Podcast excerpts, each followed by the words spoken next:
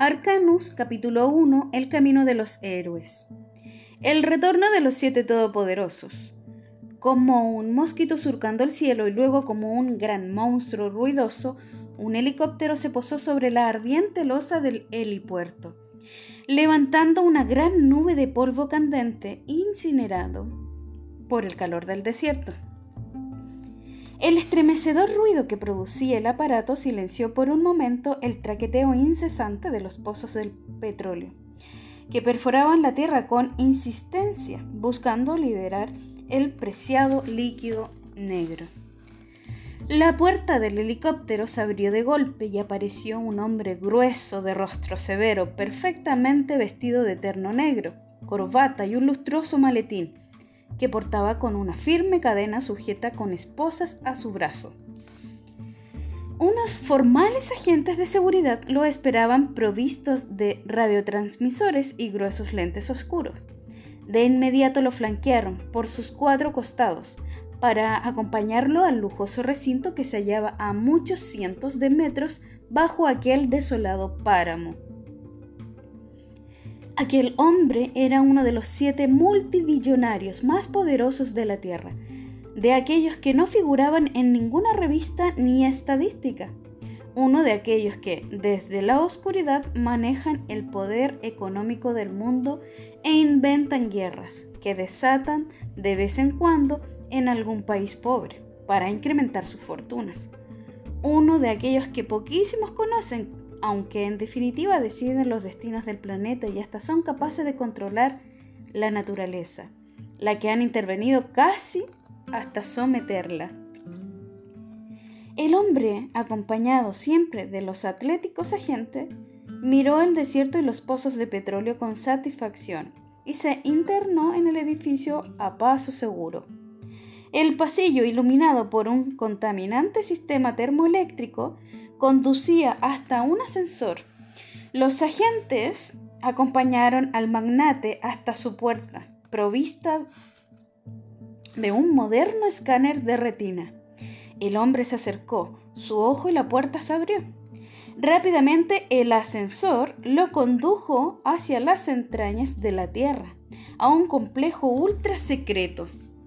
Se trataba sin duda de una reunión sumamente importante, ya que aquellos siete hombres se congregaban solo para ocasiones especiales, y esta era una de ellas, el proyecto Arcanus, iniciando hacía perdón, iniciado hace años, presentaba ahora importantes novedades y había que estar ahí para conocerlas. Por algo se habían invertido miles de millones en el proyecto, que buscaba secretamente la fuente fundamental de toda la energía, el origen del combustible fósil.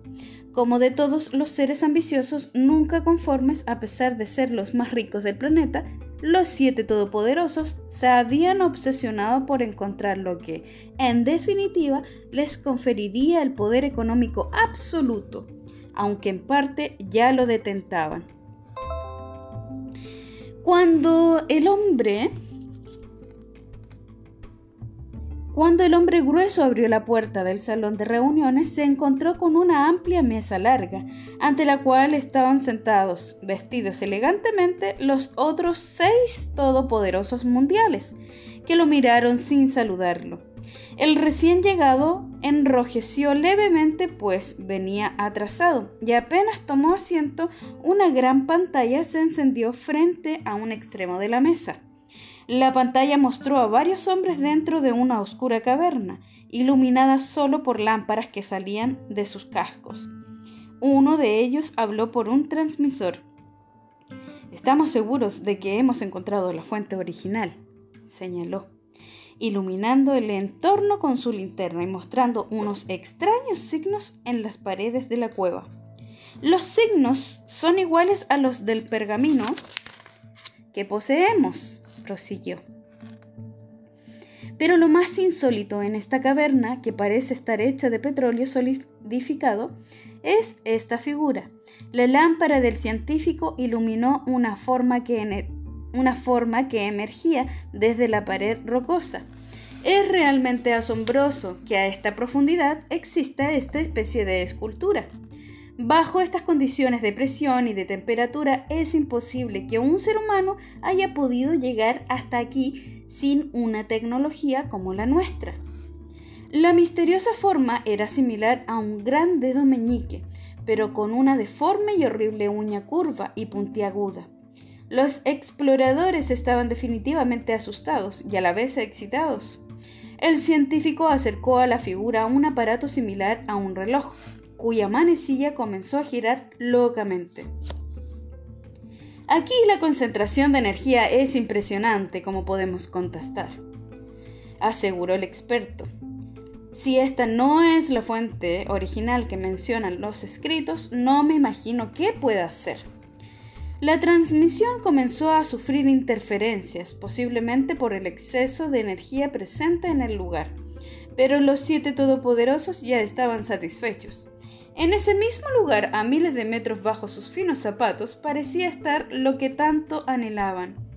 Claro que ni siquiera imaginaba que lo que habían hallado, el origen de su ambición ilimitada, era, al mismo tiempo, la raíz de su perdición.